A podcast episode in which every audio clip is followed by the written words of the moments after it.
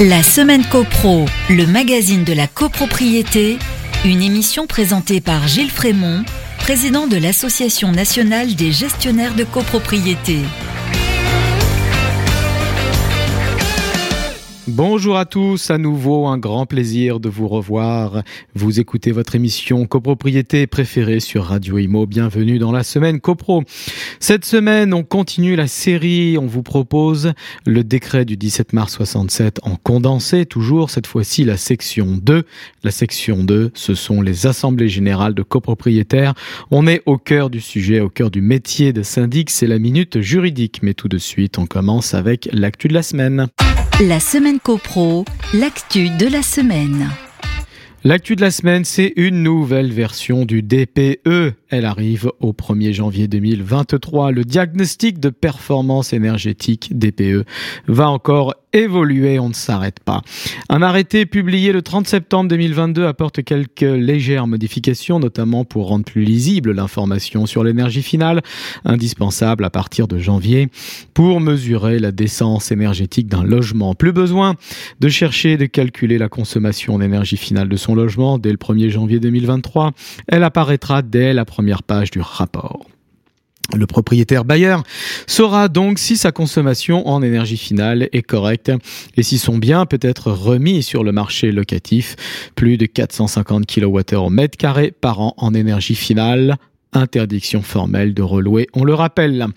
Le rapport de DPE s'enrichit également de nouvelles mentions, une mention sur la gestion des données personnelles pour coller au RGPD et une mention en annexe sur la certification de la personne qui a réalisé le diagnostic. Le nouveau modèle de rapport sera mis à disposition sur le site internet du ministère chargé de la construction. Sécurisation des rapports également, l'arrêté prévoit que les éditeurs de logiciels puissent sortir les rapports en format diffusion et non selon des modalités sécurisées qui permettent de garantir l'intégrité du document et de faire obstacle à leur falsification. En clair, un rapport ne pourra plus être édité en Word, par exemple. Là, il devra automatiquement adopter un format style PDF pour éviter que des petits malins ne viennent ensuite modifier le DPE, bien sûr. Le texte veut aussi éviter l'utilisation de rapports non transmis à l'ADEME au moment d'une vente. Les éditeurs de logiciels devront donc préciser en première page des rapports non transmis que le DPE ne peut être utilisé pour les transactions du genre non valable pour une transaction. Voilà la mention, ce qui devrait alerter le notaire ou l'agent immobilier, les DPE. Nous n'avons pas fini d'en entendre parler. Ainsi va l'actualité, on passe à la minute juridique. La semaine copro, la minute juridique. Décret du 17 mars 1967 en condensé, section 2, les assemblées générales de copropriétaires, article 7 à 21-1. Article 7. Au moins une assemblée générale annuelle. Elle est obligatoire et elle est convoquée par le syndic. Article 8. La convocation d'assemblée est de droit lorsqu'elle est demandée par le conseil syndical ou par un quart des copropriétaires en voix. L'assemblée peut être convoquée par le président du conseil syndical après une mise en demeure au syndic restée infructueuse pendant plus de huit jours. Idem si pas de conseil syndical ou si le président du conseil syndical ne convoque pas, alors un copropriétaire peut convoquer. Article 8-1 demande de convocation d'assemblée générale par un ou plusieurs copropriétaires à leurs frais dans le cas spécifique de l'article 17-1 grand A grand A de la loi de 65. Article 9. La convocation contient contient le lieu, commune de l'immeuble, la date, l'heure, l'ordre du jour, les modalités de consultation des comptes. Le VPC, le vote par correspondance, est joint à la convocation, c'est obligatoire. Le délai de convocation, c'est 21 jours, sauf urgence. On parle aussi de l'affichage de la date d'Assemblée générale dans les parties communes pour l'information des occupants. Article 9 bis. Le VPC est réceptionné par le syndic au plus tard trois jours francs avant la date de la réunion. Article 9-1. Modalité de consultation des comptes entre la convocation et la tenue de l'Assemblée, lieu et heure. Le copropriétaire peut se faire assister par un membre du conseil syndical, il peut également se faire assister par son locataire ou autoriser ce dernier à consulter les pièces à sa place. Article 10. Les demandes d'inscription à l'ordre du jour peuvent se faire à tout moment, tout moment de l'année. Pas d'ordre du jour complémentaire après la mise sous pli des convocations par le syndic. Obligation de notifier au syndic le projet de résolution et le projet de travaux privatifs affectant les parties communes, implantation et consistance des travaux. Article 10-1, notification au syndic par le copropriétaire de son descriptif détaillé des travaux dans le cadre de l'article 25-2 de la loi de 65. C'est quoi? Accessibilité des logements aux personnes handicapées ou à mobilité réduite qui affectent les parties communes ou l'aspect extérieur de l'immeuble. À défaut de notification, pas d'inscription à l'ordre du jour. Article 10-2.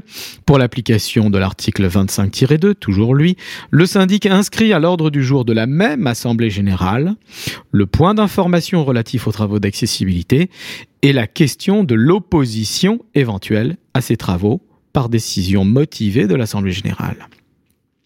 Article 10-3, si pas d'opposition motivée de l'Assemblée générale, alors réalisation des travaux d'accessibilité dans un délai de deux mois. Article 11. Liste des documents notifiés avec l'ordre du jour. La liste est longue. Documents pour la validité de la décision ou pour l'information des copropriétaires. Article 10. On parle de la convocation des associés d'une société copropriétaire. Article 13. L'ordre du jour est immuable. Il est ferme et définitif. On ne rajoute rien. Article 13-1, on parle des modalités techniques de la visioconférence. Article 13-2, la participation en visio. Il faut prévenir le syndic trois jours avant. Article 14, la feuille de présence, son contenu, son émargement et la certification de cette feuille par le président de séance. Article 14-1, c'est la primauté du présentiel et du pouvoir sur le VPC. Article 15, on parle du président de séance, du scrutateur de séance et du secrétaire de séance. Le secrétaire de séance est le syndic de droit, sauf votre contraire. Article 15-1, l'ordre de distribution des pouvoirs en blanc. Article 16. Les majorités sont calculées en tenant compte de la règle de réduction des voix du majoritaire. C'est le fameux article 22 de la loi de 65. Article 17, le PV, le procès verbal. Signature, le nom des opposants et des abstentionnistes, résultat des votes, réserve des opposants sur la régularité des décisions. Voilà tout ce que contient obligatoirement le procès verbal. On parle aussi du registre du procès verbal. On dit aussi que la feuille de présence est une annexe du procès verbal. Article 17-1. Irrégularité formelle du PV ou de la feuille de présence sur les conditions de vote ou la computation des voix. Quelles sont les conséquences? Article 18. Notification du procès verbal. Reproduction de l'article 42 alinéa 2 sur la contestation du délai de deux mois. Article 19. Passerelle 25-1 et passerelle 26-1 il faut voter sur tous les devis d'abord en première lecture. Article 19-1, passerelle sur passerelle ne vaut.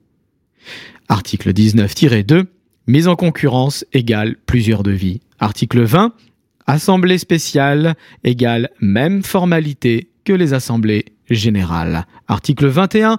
La délégation de pouvoir de l'Assemblée générale au syndic, au conseil syndical ou toute autre personne, c'est la délégation de l'article 25 petit a de la loi de 65, mentionne expressément l'acte ou la décision déléguée. Article 21-1. Le PV des décisions du conseil syndical dans le cadre de sa délégation de pouvoir de l'article 21-1 et suivant de la loi 65, ce n'est pas la même délégation que celle de l'article 25 petite a. Un grand merci à tous, merci pour votre écoute et votre fidélité. Je vous dis à mercredi prochain, 14h sur les ondes de Radio Imo. D'ici là, portez-vous bien et faites de la copro. La semaine copro, une émission à réécouter et télécharger sur le site et l'appli radio.imo et sur toutes les plateformes de streaming.